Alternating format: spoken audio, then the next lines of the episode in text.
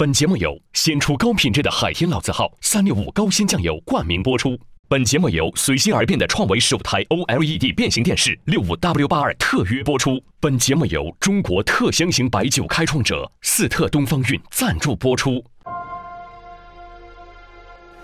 第一季圆桌派，聊个痛快。二季圆桌派，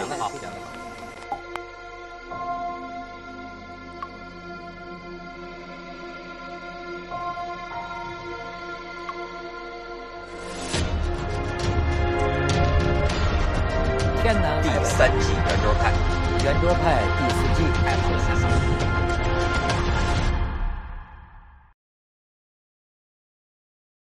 哎，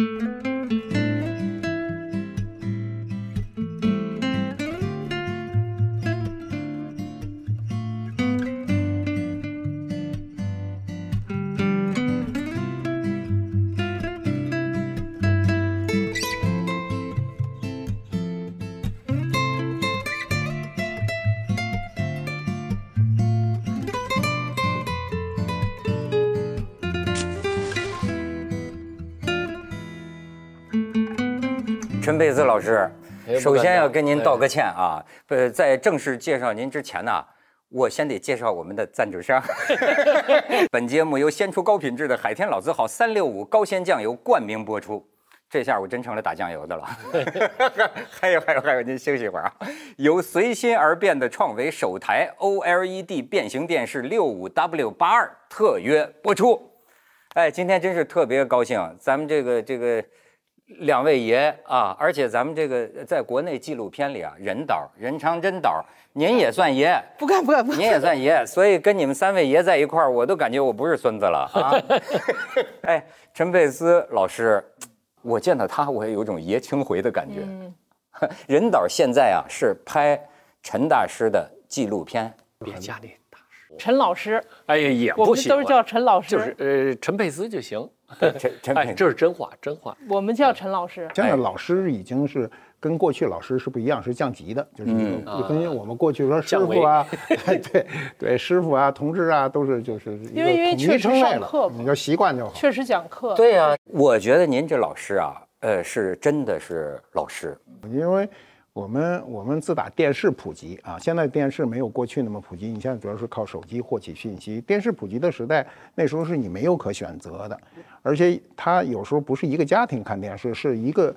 一个一个居民居民区一台电视搁的那时候，那时候一个电视跟看电影似的，那么多人看的时候，就看他的那个喜剧的小品的表演嘛，陈老包括还有电影。陈老师给我的呃其实感觉啊，嗯是痛苦，去你的！就是真的真的，因为我当年看，哎，您有点符合孔子说的那个，一九五四年生人吧，啊一九八四年春晚那个第一个小品吃面条，三十而立，哎，对，这倒是。是不是？我这这发现，那您四十获了吗？现在呢？现在是四十，还正是惑的时候，还正迷惑的时候。50呢因因为你努力了，再努力十年，你你就会发现很多你过去认识不到的东西的时候，这时候你反而就更这个心更乱。那五十呢？五十才知天命好点，没到呢，没到，六十才知天命。哦，那您这倒退一个，现在接近耳顺，呃，快了，快了。对我耳顺比较早，我大概头两年我就已经耳顺了。您还耳顺，您给咱们的印象是很轴啊，没有，给人刚到底啊。可没有，可没有，可没有，真是耳顺。现在谁跟我说什么？哎哎哎，好好好，行行行，都都挺真的啊、现在不执拗了，嗯我们拍我们。拍我们拍的时候就感觉陈老师就是是吧？佛系，佛系了，你看，已经到佛系了，佛系 佛系完全就是无可无不可，都可以。都可以，都可以。艺术上也可以吗？也可以，这喜剧怎么演那么演，无可呃无也可以，也可以，无可真的无不可。可以。不懂。怎么叫有的时候过去就是发，当你刚认识他的时候，你会一门心思就是就把他想弄得很清楚的时候，然后包括你再实践的用这种方法再实践的时候，你会发现那个那个好多就别人看不到的东西的时候，你就特别死乞白赖去追求它，然后你就会跟各种人有各种抵触，然后就就抗啊，跟谁都抗，跟谁都顶。我为什么说他过去给我的印象是痛苦呢？嗯，我觉得他跟但那时候是很痛他跟朱时茂是完全不同的两种人。我就记得他说在那个弄春晚小品呐、他那个撞那个床板呐、那那这个脑脑袋就想一个东西，觉得不行，撞墙，撞墙，对对吧？所以就留给我这么一个，他不是真的去撞，他是下意识觉得那不那个那个氧气不够了，脑袋就顶着那个墙，让那个血就往上控。有的时候就是像俯卧撑似的吧，不是俯卧撑，就是把腿搁在床上，把把这身子就搁在下头，把这头搁下，真的就控控血，就是空穴。他一个人对艺术的追求，就不管你是哪个方面，不一定是光艺术，包括对技术的追求、啊。你比如说很多科技人员对技术的追求，一模一样。他都有那种就是痴迷阶段。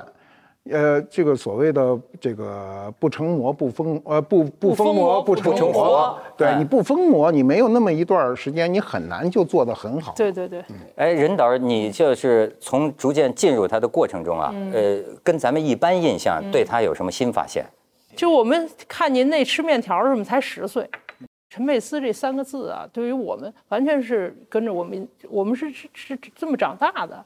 对于我们来说，这就是个喜剧演员，这就是一个舞台上的人，这就是一个小品里的一个形象。我有新的发现，嗯，我就发现他这个轴啊，就琢磨这个喜剧，他最后一要琢磨到根儿上，就人类笑的功能，嗯，就为什么会笑？对，您给我们讲讲笑是怎么个肌肉运动？我觉得这挺逗的。嘿，那太学术，哎，人不爱听。哎呦，我们这儿就是聊玄的。不不不这，很爱听。他这个笑和什么有关呢？其实，笑，等你研究这个人的笑的行为的时候，就这个行为过程，你就会发现，原来人和进化有笑和进化有关，嗯，笑和人类进化有关。为什么呢？你会发现。好多笑的这种功能性的这这种，就是说这种功能性的肌肉动作和你的整个生命这种现象，都和进化曾经在水中完成这个过程有关。哎，你看，你笑之前都有一个快速的吸气、屏气才笑呢，对吧？嗯，笑了，一看一个包袱给他，才笑呢，对不对？嗯像这种东西都和它是一个水中哺乳动物的一个动作。笑的啊，那你笑的时候前仰后合的，对吧？它其实这种动作是什么？是痛苦的挣扎，但是它却是用快乐的心情，但整个肢体是痛苦挣扎。感情是溺水了。你啊，看喜剧其实是什么呢？啊，水中动物的这种这种行为，只有人类有这种行为，所以他把这个快乐的事情给放到痛苦的行为当中，特别逗。然后其实呢，就后来这是从哪儿上看的？从人家讲这个这个人类学的和那个人类就是什么，反正那个就是进化史的这些材材料里能够知道。因此，笑行为和在浅海进化有关。就是他这意思啊，就比如说这个笑啊，你总是会倒气儿，这个倒气儿，哎，我觉得他这个思维，当然咱不知道学术界能不能承认啊声，笑的声音，以啊为主体的元音啊，以啊元音为主体的这个声音，嗯哈哈哈哈哈哈，它是最大的进气量，最大的进气量，最大的呼吸量来表达这个这个声音是什么呢？呼救。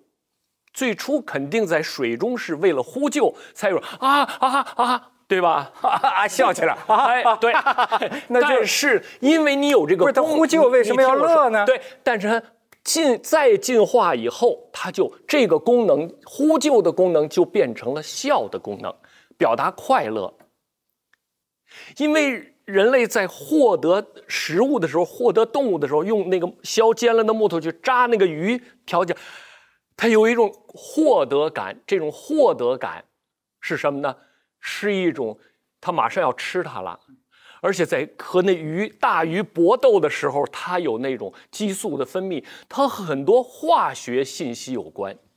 嗯，所以他就生成了一种感觉，获得以后的兴奋、哦，获得感获得感。哦，因此，获得感是人类孝行为最基础的东西。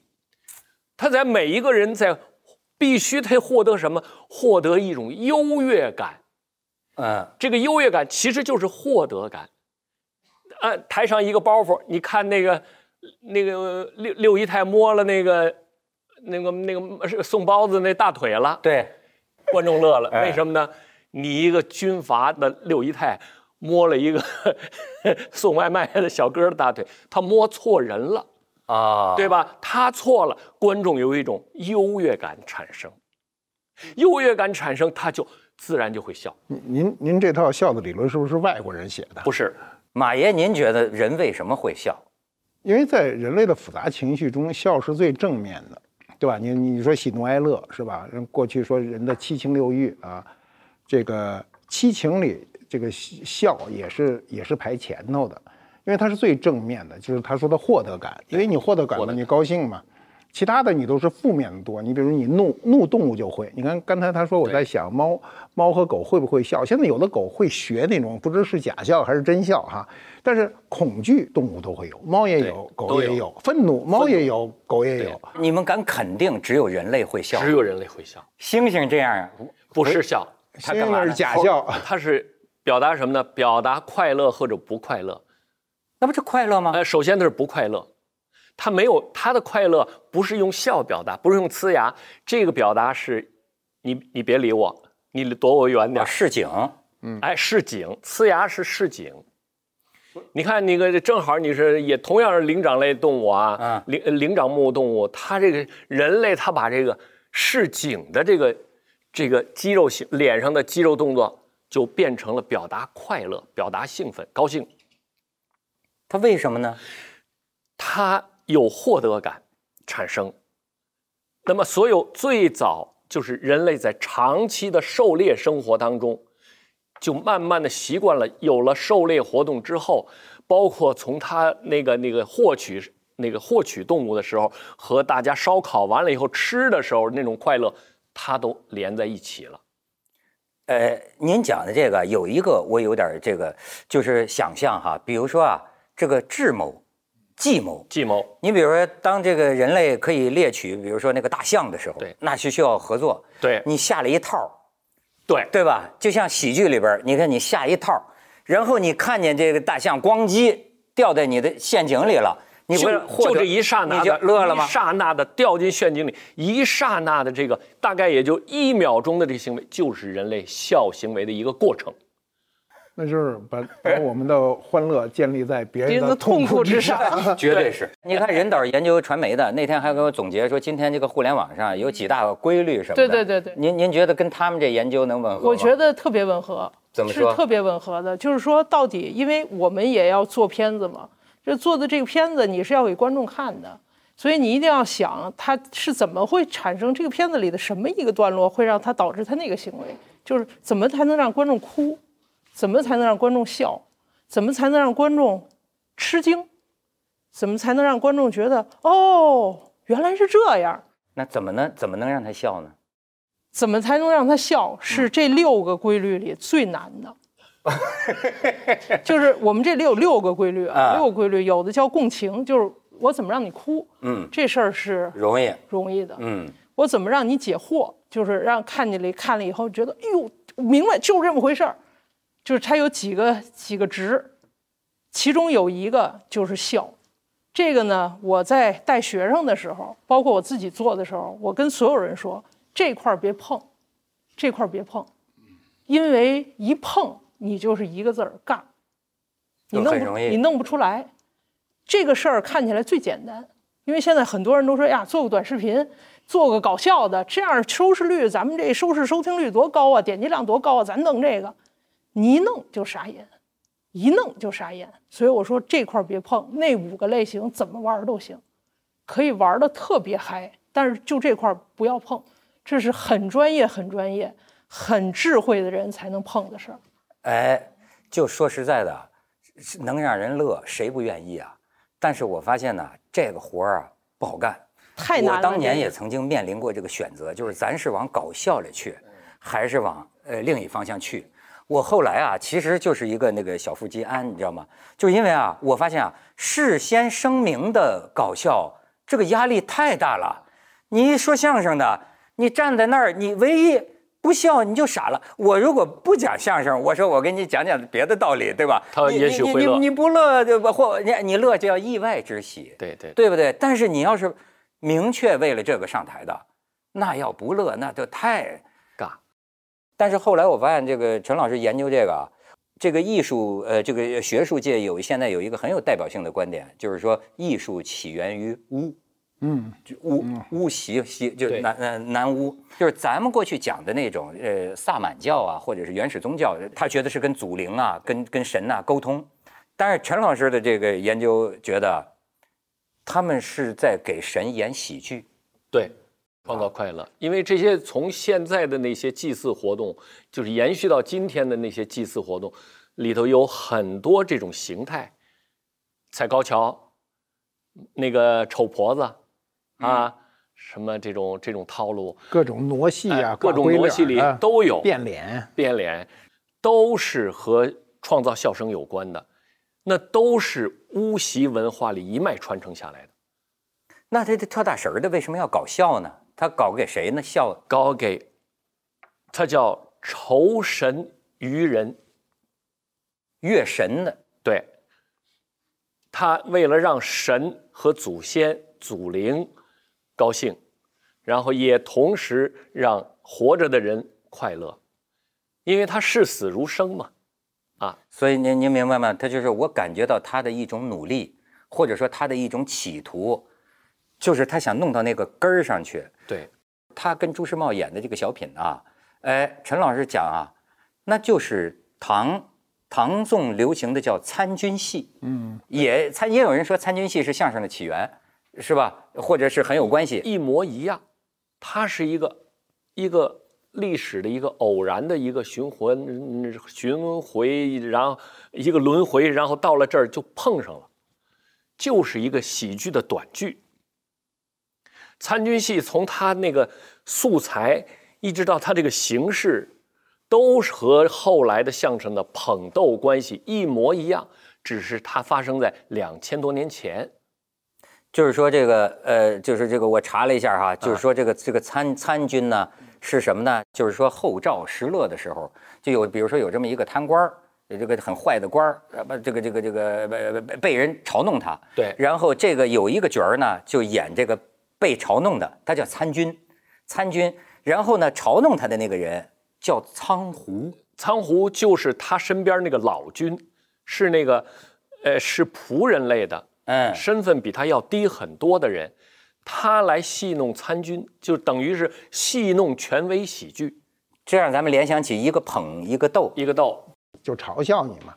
嘲笑的这个过程，实际上我们看小品，你比如他他这个佩斯那个典型的那个吃面条，他他高于你观众创造出来的，但是他表演的时候让观众高于他。对最好的喜剧表演是在观众的理解力下低半格，让观众有优越感，他才高兴。如果他永远差半拍，就是你出来这事儿吧，他他理解的还有点费力，他就陷于一个思考，他就来不及笑。最好的笑就是停半秒，停一秒，开心的一笑。在这个喜剧表达中，很重要的一点是你置观众于什么样的一个高度。在喜剧的剧场里，永远会存在一个叫差事。差事是什么呢？就是刚才马先生说的那个，观呃观众要低于，要把自己的姿态低于观众。演员要低于观众，低于观众，嗯对，必须时刻保持这个差势，同时你时又不能差太多，哎太就太多的就有点隔着人。对过去说相声不是站在上面，你他就急了，就是说你要再不下我就下去隔着你啊，嗯他也是一个办法。这时候就有点就就低了，把自己给搞低了。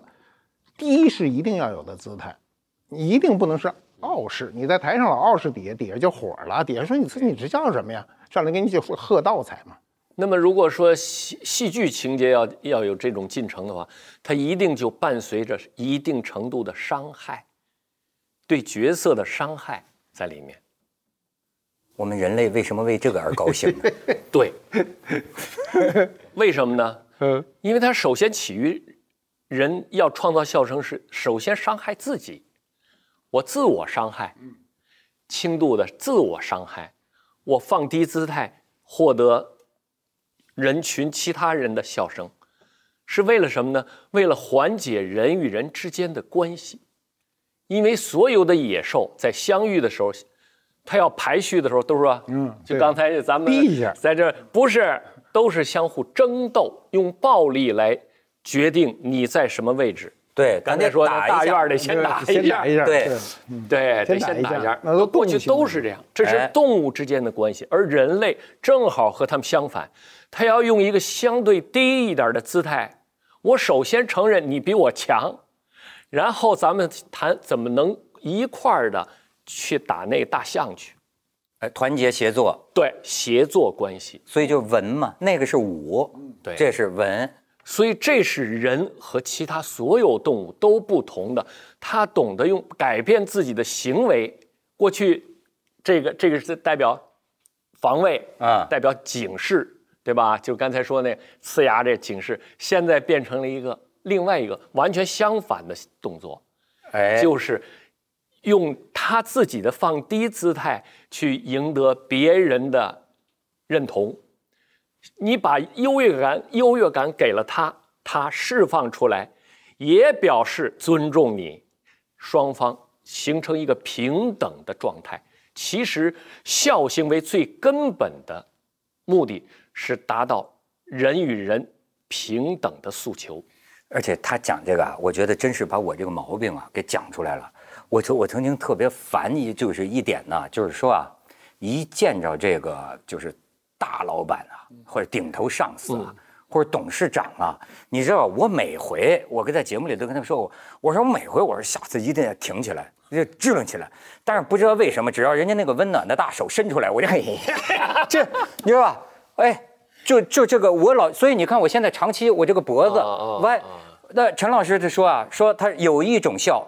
他见到贵客来，他说有个动作叫缩脖，缩颈是所有，缩颈是所有动物比别人低一级的身份表达的一个一个行为，所以不是我怂，不是你只能说明我是动物，对吧？对，一个动物最基本的动作，就跟我真的就很烦呐，就这个是画已经画在你的细胞里了。画在你的细胞里，你所以你所有我们小时候是逃脱不了了。一不服气呢，家长就说你怎么还梗着脖子啊？就这意思，你梗着脖子，你就是表明不服气嘛。不服气，对你小孩这就这这就要争斗了。只要一梗着脖子，这事儿就要争斗。所以他说缩颈呢，就是表示我不跟你斗，不跟你斗。啊，你说这多难，就让一个人很明确的自己要去做低姿态，然后让观众俯视他，这件事是多难的一件事。哎，这件事要训练的。你觉得你拍的很多这个幕后的东西，呃，这训练它有什么绝招吗？嗯，我觉得就是陈老，因为我们拍到了陈老师的一个，就是一个真正的线下的一个金牌喜剧班，就真的学员来上这个课，就不是电视里我们看到的那种。然后那个那个训练，所有的孩子，你那意思电视里那种是多少有点假，是不是？电视是 没那么真实，综综艺节目嘛，对，综艺节目。就是我，我们是拍到，就是从选学员开始，就是来的这些人都是全国各地的，就是想当喜剧演员的孩子，就是各种身份的，有修电梯的，有有当工人的，有外卖小哥，就什么都有。就是他们心里有一个梦，叫我要当一个喜剧演员，然后就报这个班儿，然后来参与一个两个半月左右的训练，才会寻到这条线来的。对，就是说这个事儿到底是不是可教？到底是不是？我们也在摸索，可学。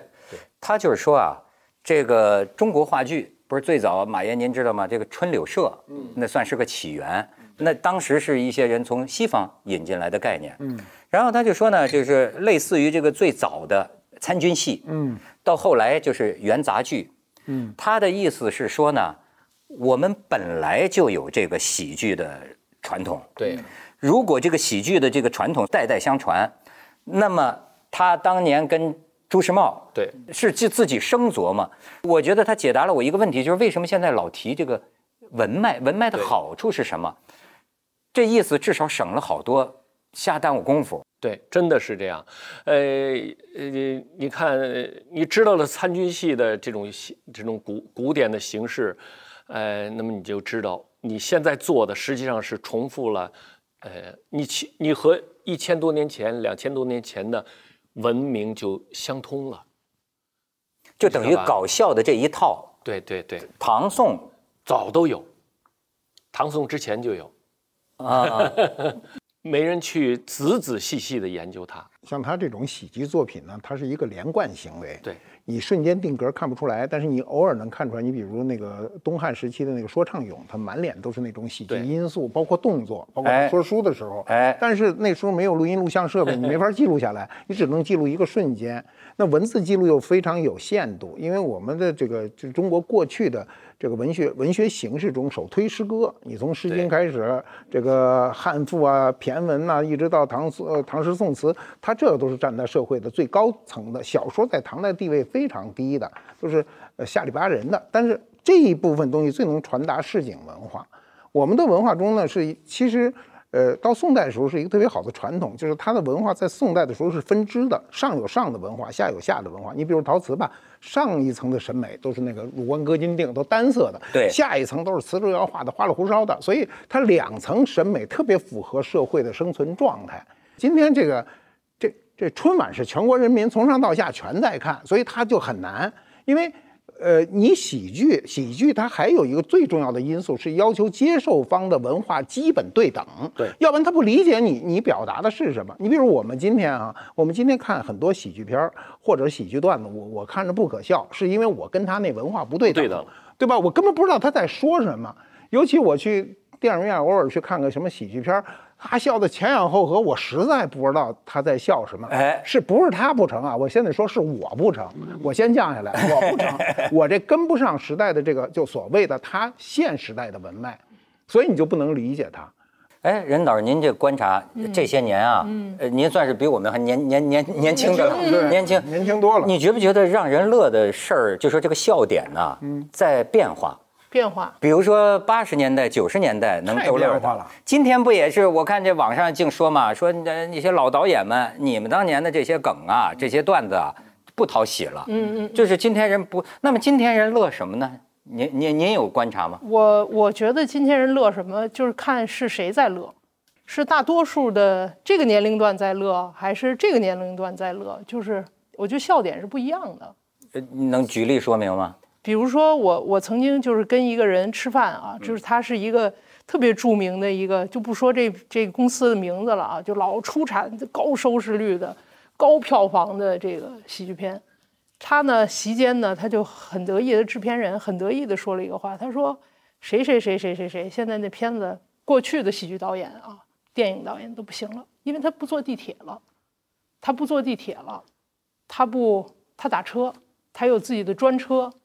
他不坐地铁了，他不坐地铁，不供房，没有这些生活压力，他就这笑点就没法打大众了，所以他这个喜剧就不行了。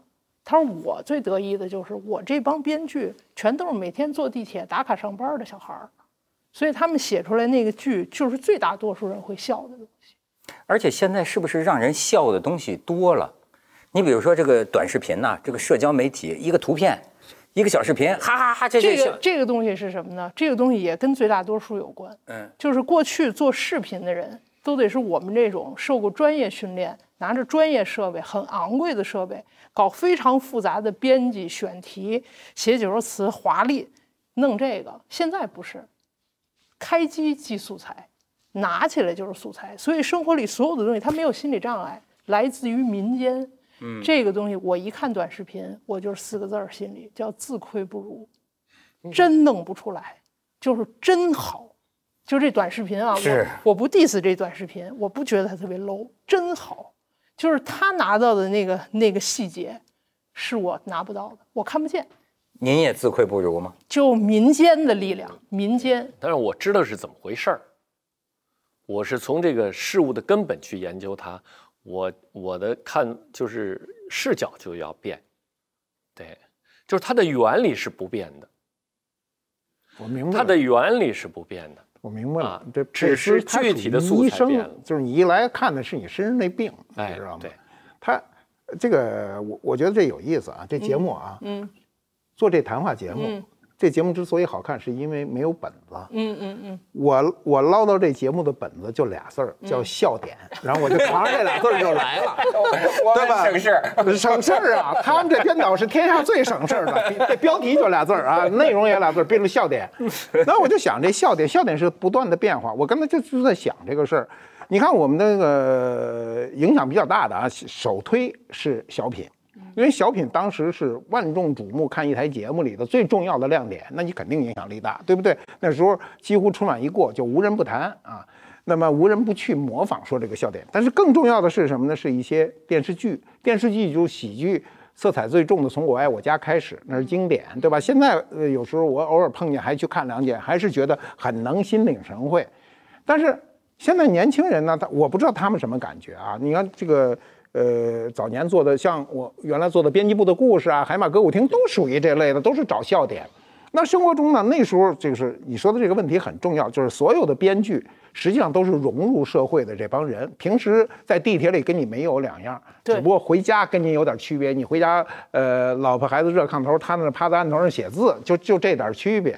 那么，当你的导演啊，导演这个成大名以后，你必然是跟这个社会拉开距离了，你就不知道了。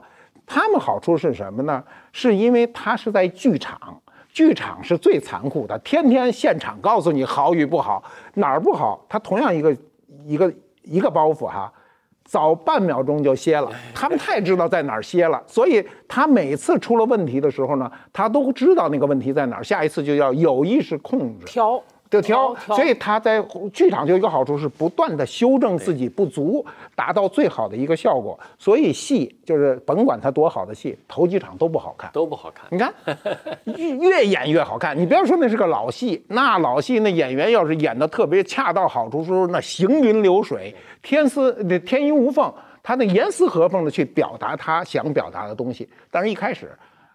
比如他们说我们这戏新上演，你来看看吧，一看也磕磕绊绊的，那肯定啊，他自己舞台上非常难。哎呦，马爷，您说到这儿就引出咱们人导拍这个片子有一个片段，我觉得很有意思。要不说您会拍吗？拍到的是我们观众见不到的，就是这个陈老师上台前的一幕，咱们可以看看。哦，上台前，亮相之前，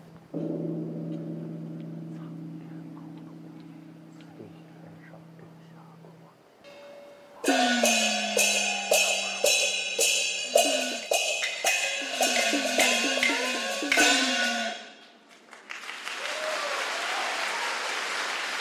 调了汉营中是院上的将，这是后台哦，对挂前面。谢谢您抬举，咱们台上伺候。您瞧瞧这个，状态，确实，我我有一个感觉，实际我也有一套科。那个我不像您，您是真有自己这个绝活儿我自己就觉得要上台啊，那真是无依无靠。那是不可知的情况太多了。对，所以很多艺人就是都有他自己的一套科儿我也不我也不算佛教徒啊，但是我真抓了瞎，我就念观世音菩萨。嗯，就是你这实际是一一种无依无靠的，就是你这家一出去，你忘了词儿，这玩意儿就是你完全都不都不可预控的。那蹦那两下是跳大神哎，吗？不是不是不是，那是活动活动活动，有时候要脚啊，就是只有把那个脚啊弹一弹呐、整个身体他那个情绪会会更饱满一些每一场演了几百场，啊每一场还是都这么。啊、我信就就就要做，嗯，您您能理解这种我行为？能理解，因为我也上过台啊。上台 您念什么？上不是上台是一个特残酷的事儿，就是尤其突发现象。我我有两次突发现象印象深刻，嗯一次呢是一个，其实那事儿跟我没啥关系，就是说，呃那编导来了，说你的任务特简单，呃，上来这一识字儿，走到这儿，然后朗诵两句诗下场，然后那诗呢还是个新诗，我说这诗不太顺口，能改两句说不能改，这是定式，然后我就先背下来，其实也没就十来个字哈，然后我是第一个上场，是吧？说大灯全亮了，实拍开始，不就是演出啊？我一出去，他多一事儿，他提前没跟我说，他喷那冷气就喷雾，哗一喷呢，干冰啊我找不着那十字儿了。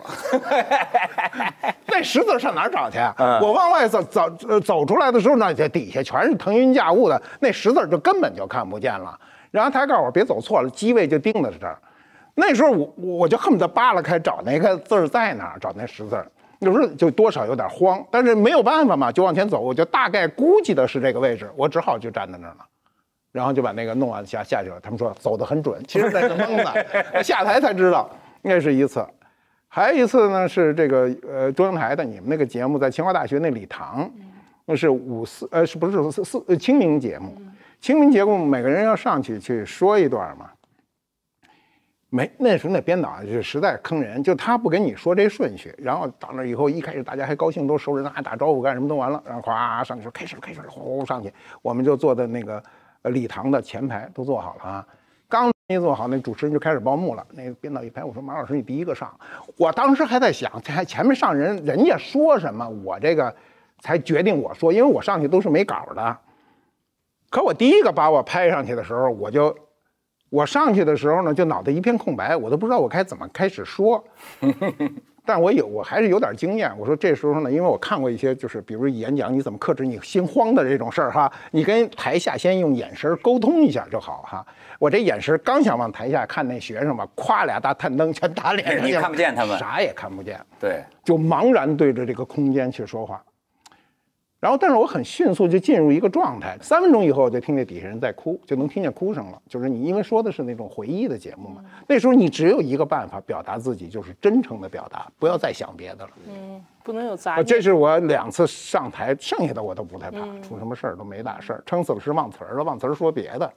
这跟您的经验能吻合吗？他是不不完全不一样，他是他是演员，他就是呃陈陈导，我你看我都管您叫陈导。陈导觉得观众是需要训导的，我觉得您用这词儿，就是说喜剧观众，嗯当然什么叫怎么叫训导？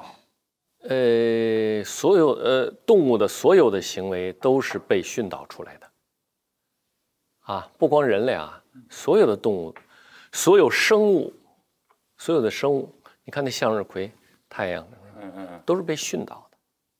那你怎么训导我就我笑了呢？你能看进去，然后呢，你相信了这个人物，然后他的那种犯的错误就变成了你的优越感。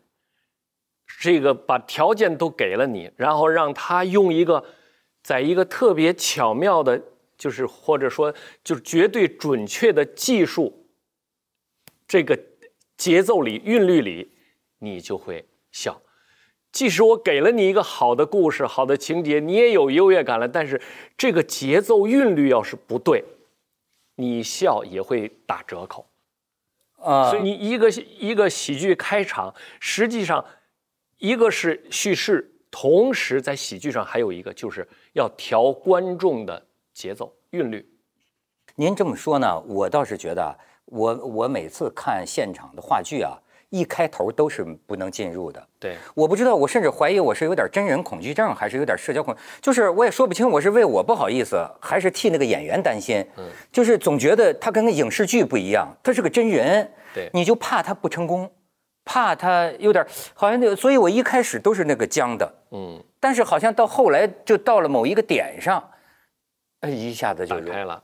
打开了。这是不是就是您说的他在带我进沟？呃，都是，其实他也在用他的讲故事的方法和他训导你，他也在训导你，悲剧也要训导，悲剧也是用各种方法来训导你，让你产生共情，让你产生悲悯，让你产生惊悚、恐惧，然后又悲悯，哎，您说这个悲啊，都是训导。您说这个悲啊，这人人人那马人都谈谈。我真的有一个不太明白，我看他们老讨论这个哈，为什么现在这小品，呃，就很多叫洗头悲尾呢？卑尾，他就是在训导观众，让观众产生悲悯。但是这个作为我们作为观众还是挺反感的。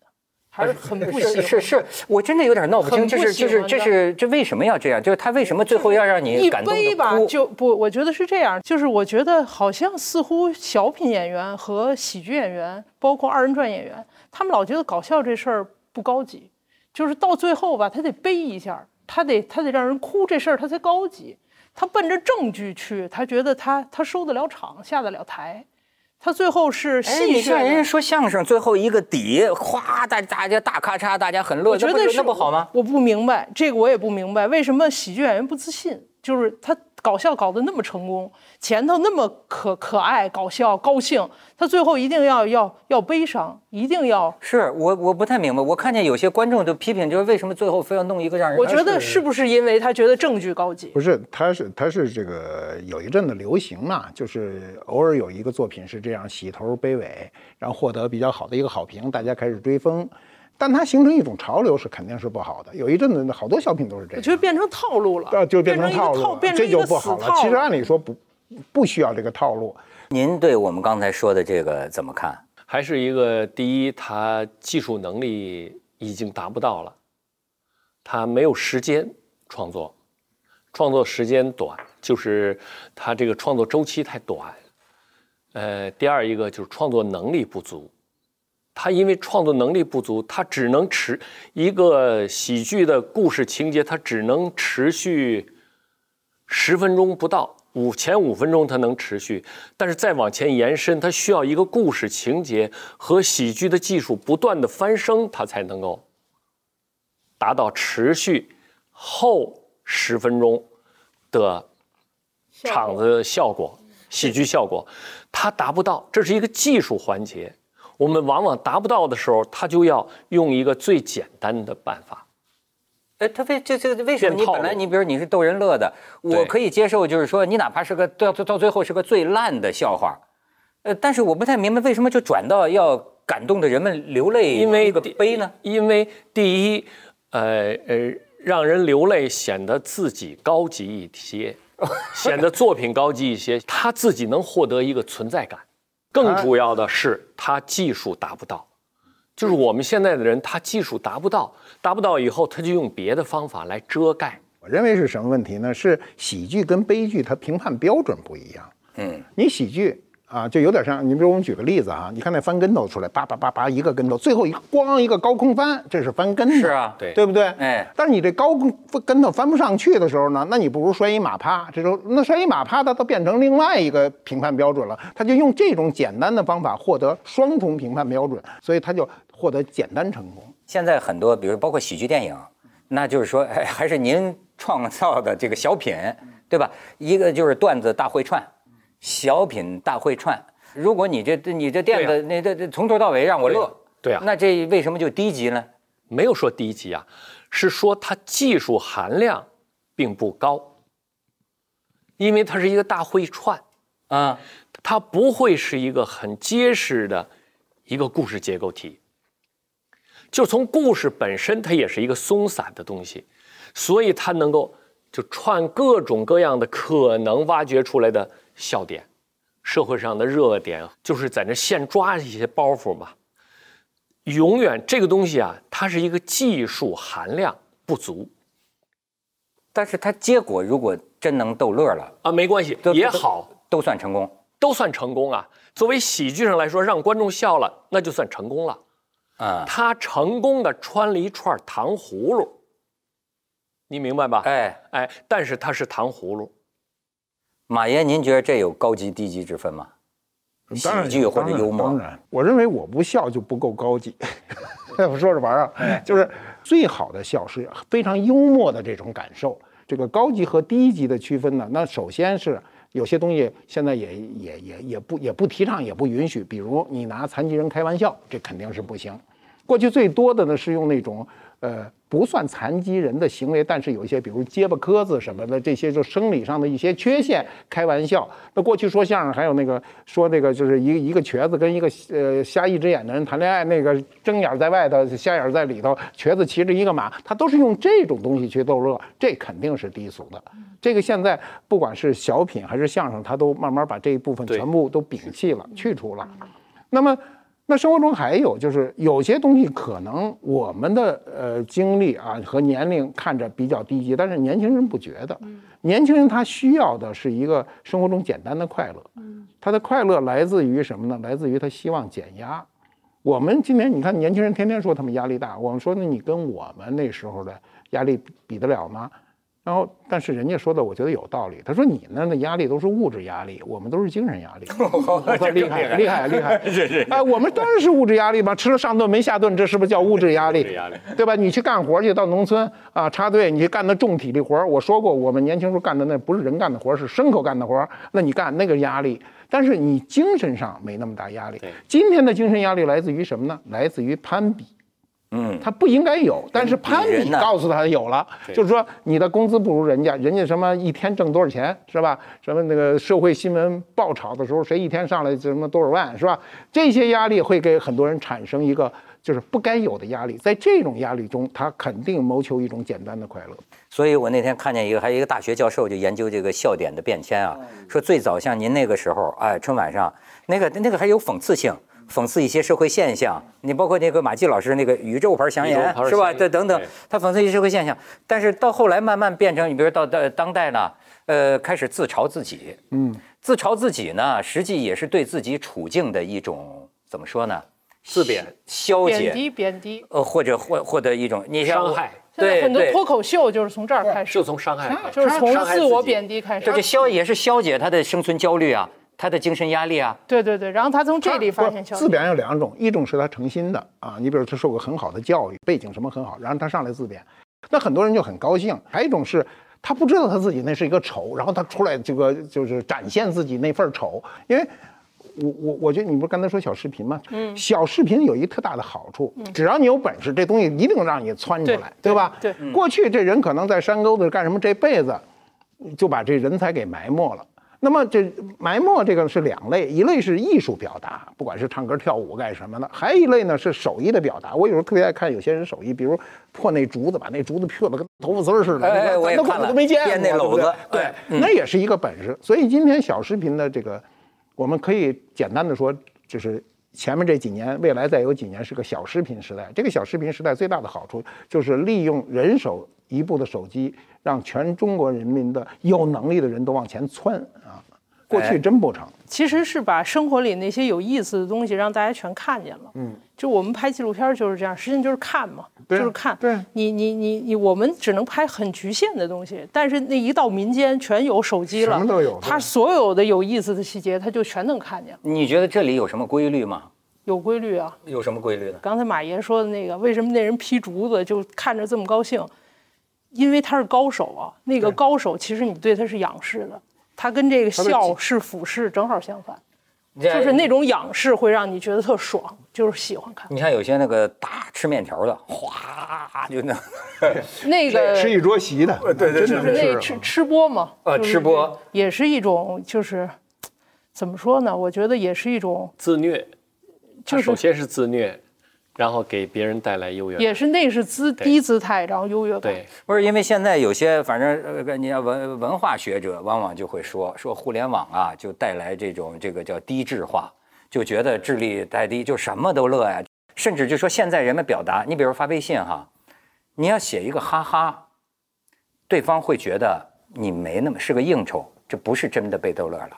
你要真表示你被逗乐了，一般都得写一串，写十几个，哈那才表示，就是他的的的，就是大家觉得这个这个强度啊，或者说这个这个笑点呢、这个这个麻木性啊，是不是在在在在增强还是在降低？我觉得不麻木，我觉得不麻木。我觉得这个笑点呢，就是每个人的点是不一样的。就比如陈老师这戏台，嗯，这戏台你就是我其实跟马爷有点像，就是看这片子我我就觉得我看看我能不能笑，就是 有这种心态啊，有这种我看看我能不能笑这种心态。我我不不怎么特别老笑，就是对我也不太容易笑不不太容易笑，笑点高不太容易笑。我是替他担心，我怕他不能让我笑。对，就是有这种心态，一定有这种讨厌的观众啊。那我去看的时候，我再有一个点就笑的不行了，就是其实那个笑点就是个讽刺，一个讽刺的点，一个大讽刺的点。所以刚才马爷说讽刺，我特别有感受。嗯就是他讽刺特别准的时候，我的笑点是最强的。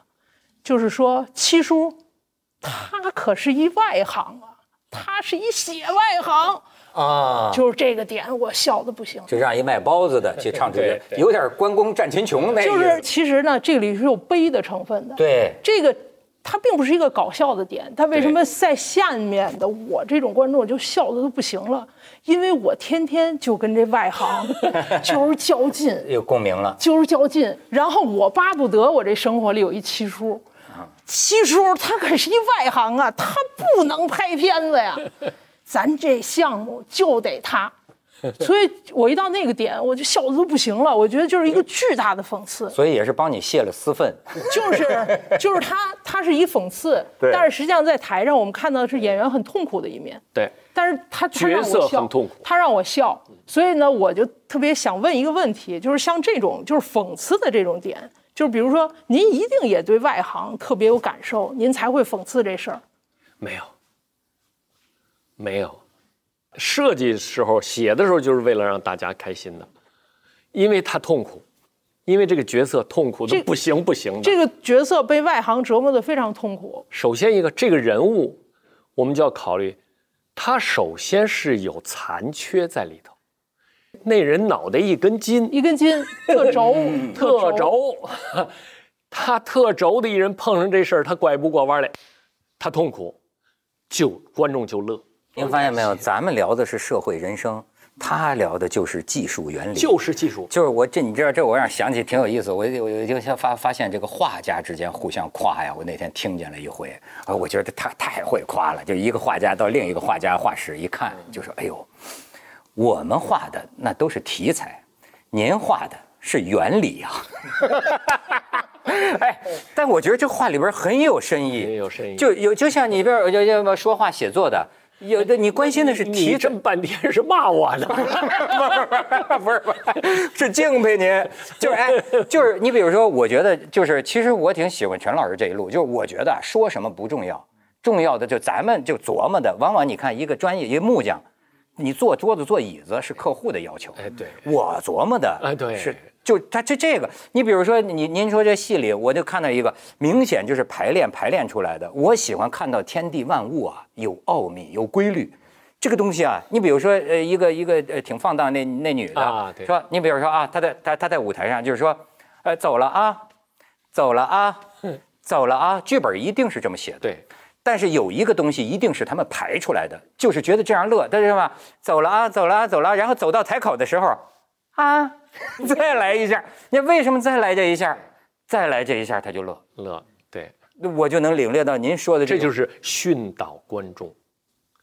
他又是在我们这整个戏的开场前不久，这就叫训导观众，让他习惯知道在哪个韵律里头，这儿到这儿，乐，哦，一个节奏踩上点儿哎，了，踩上点儿了，你得让他踩这个点儿，让他熟悉这个点儿，哦，相声也是这么，一模一样。一样，节奏特重要。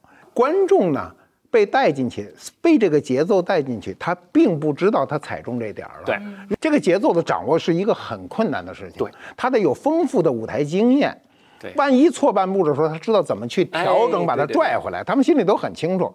你不上台的人是绝对不知道的。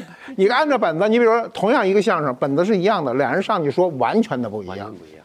所以对陈老师这来说，不存在什么是带泪的笑是高级低级，他哎不是考虑这个问题，不考虑他是觉得搞笑的东西里边有有奥有有有个有个规律，规律性的东西，你只要逮着这个，对，呃，我们生活中人人要是掌握了这个规律，也能让人乐一样，一样。啊。嗯，为什么？你比如说啊，哎，我觉得有时候有这种现象，一个周星驰是天才，但是后起的当这个无厘头蔚然成风之后，怎么就会看到很多就就这个越闹越烂，越闹越烂？因为它容易，他容易这么做，嗯，他不按照剧本的情节去走，他不在情节里去生花，而是在节外生枝的去生花，他容易，啊，他更能够呃使更多的人吃上喜剧这碗饭。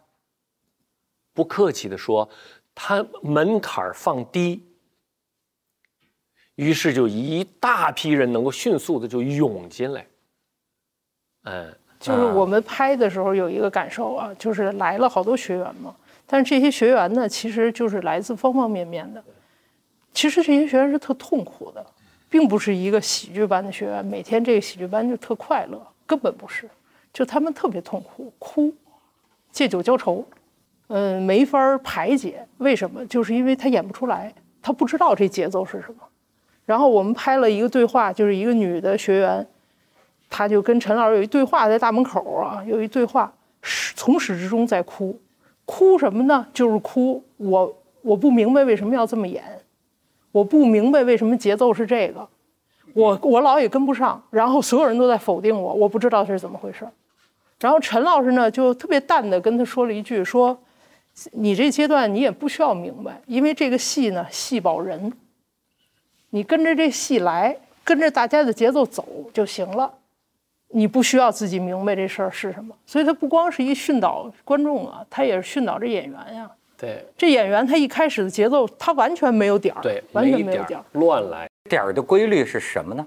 是因为人笑就是有点儿的，笑就是有点儿的，笑就是有点儿的。最长五秒。呃，不到。如果五，你要能一一个包袱你乐五秒钟，说明这是包袱一个特结实的包袱。五秒，五秒，五秒钟，我一般持续不了。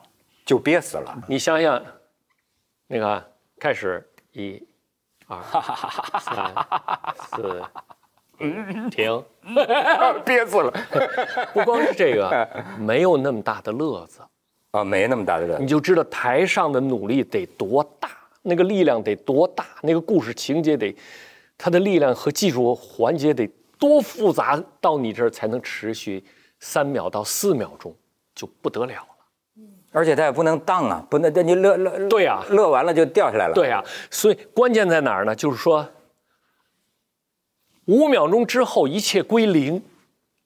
重新来，重新逗乐儿。到对了，五秒钟之后或者四秒钟之后归零了，重新铺稳电池。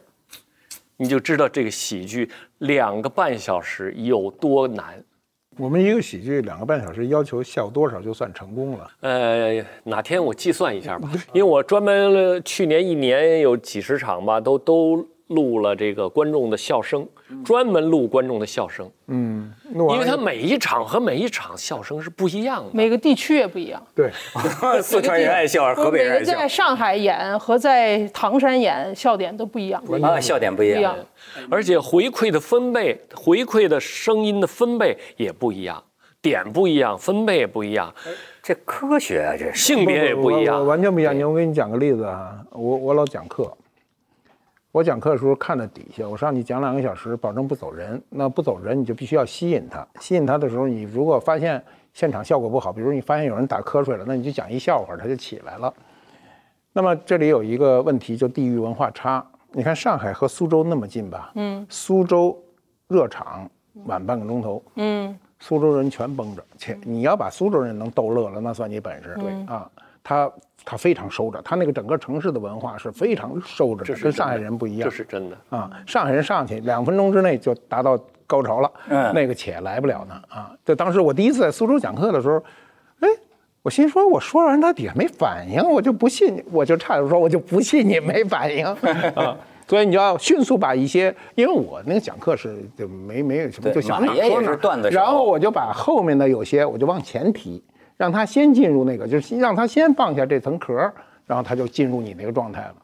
哎，您说这个为什么那么喜欢乐呢？您对这个人类学的研究，呃，这不是人类天生的，它可怕就在这儿，它难就在这儿，它不是人类先天获得的，它都是社会的社会的，它是被教育出来的，从小被母亲告诉你高兴的事儿，肌肉应该怎么动，啊，如果没有这个教育，人是不会笑的。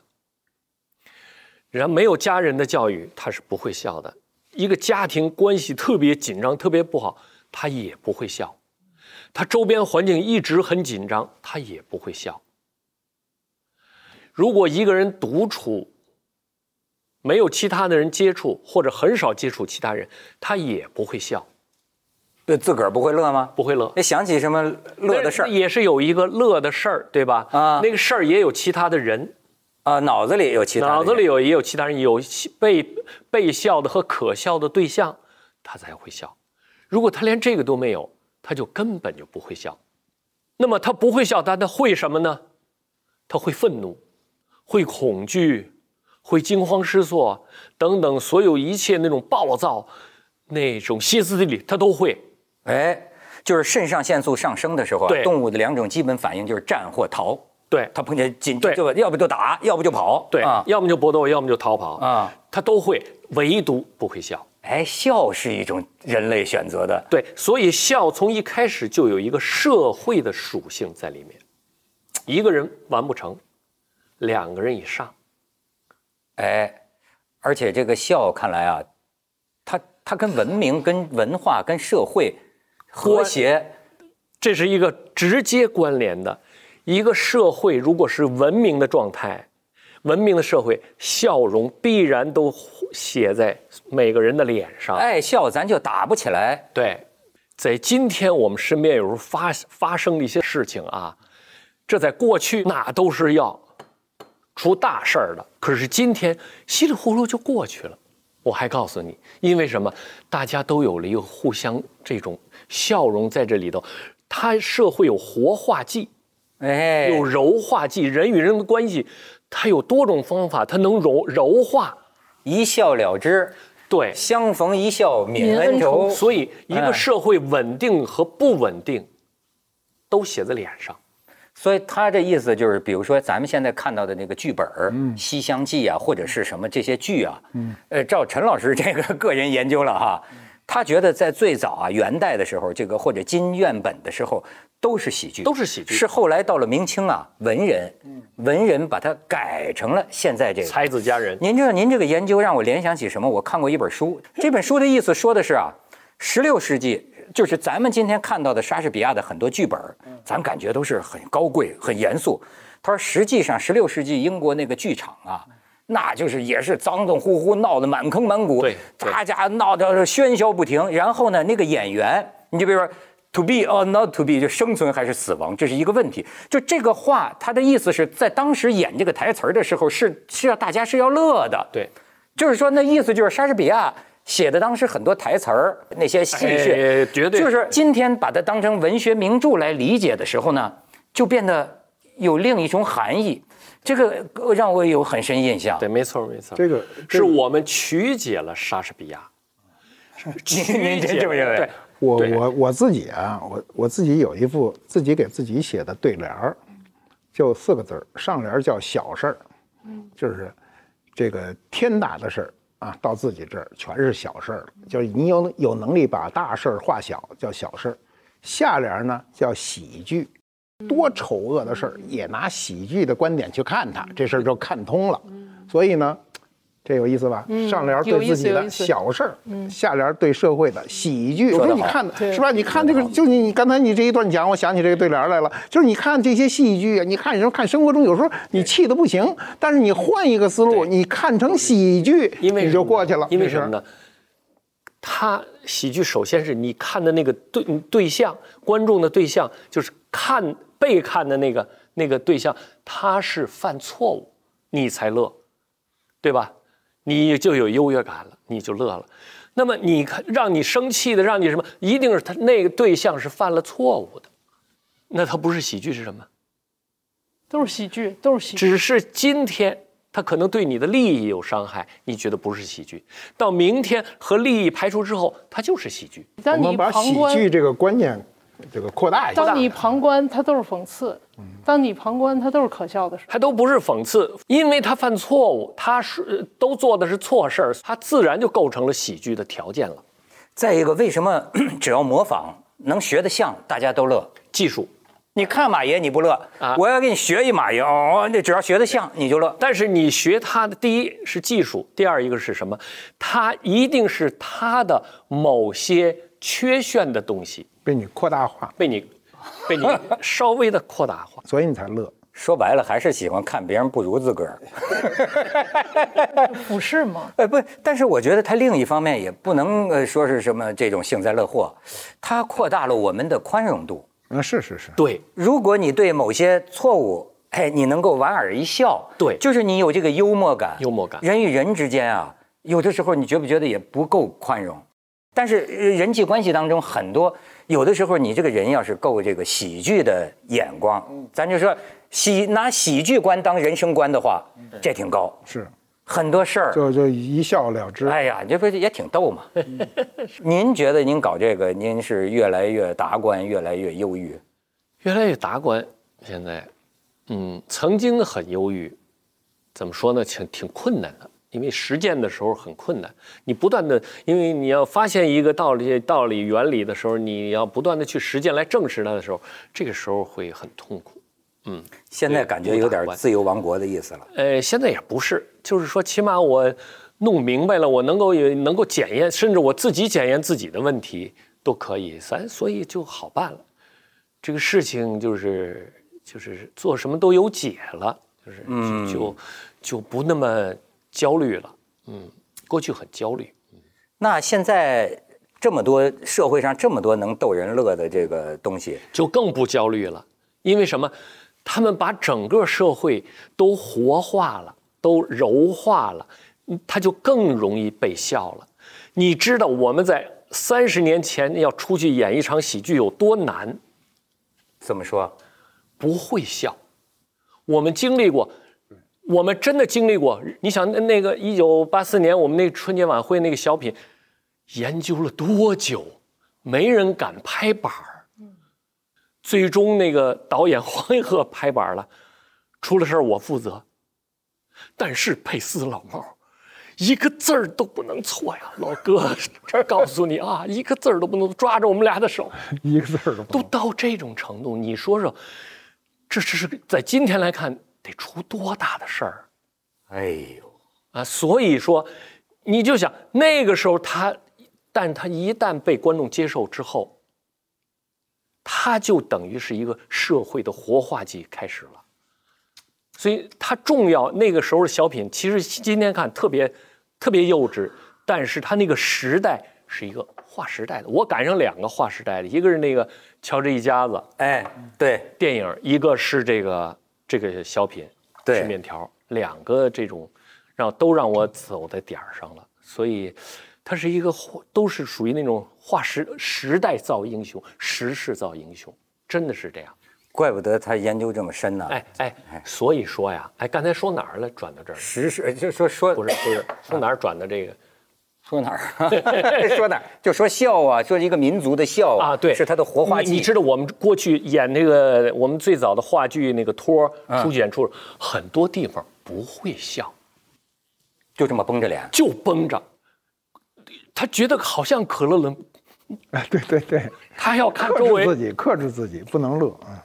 不乐，而且好容易乐，都是吼吼吼 都是释放哼哼着乐，不敢乐呀，不敢乐，不敢乐。因为什么？他不知道乐是对还是不对，他怕我要乐你，我不尊重你。哎呦，他甚至他还跟我说：“我说你们怎么都都不会笑啊？哎呦，我们怕笑，是不是对您不尊重？”他是这种态度，哦，我知道您说这不会笑了。不会笑。而且那个时候连剧场正儿八经的一个省，连个正儿八经剧场都没有，你知道？哎呀，走的那种地方简直是，就就就是戏剧离他们都很远了，喜剧离他们更远了。你想几十年没有过的东西，突然拿给他，所以你看出咱这个时代已经很活化了，真的对吧？这孝对民族太重要了。所以您真是人民艺术家，民族艺术家。来来来来来，谢谢谢谢谢谢谢！哎呀，讲的太好了。我们人民的公仆，公仆真是公仆，一什么时候都得放到最低。人民的丑，人民的丑，这好是人民的丑。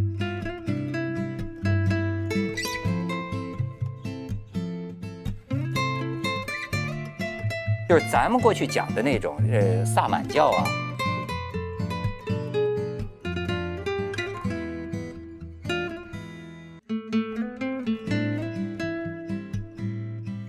后赵石勒的时候，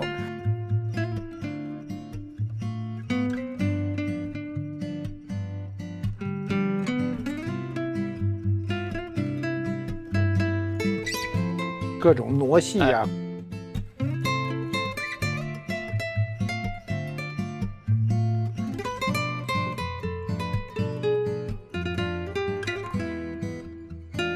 爷您知道吗？这个春柳社。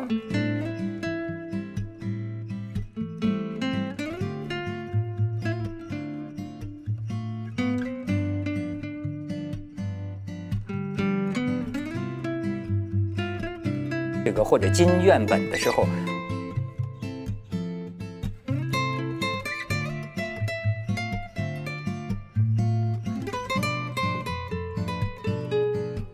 到后来就是元杂剧。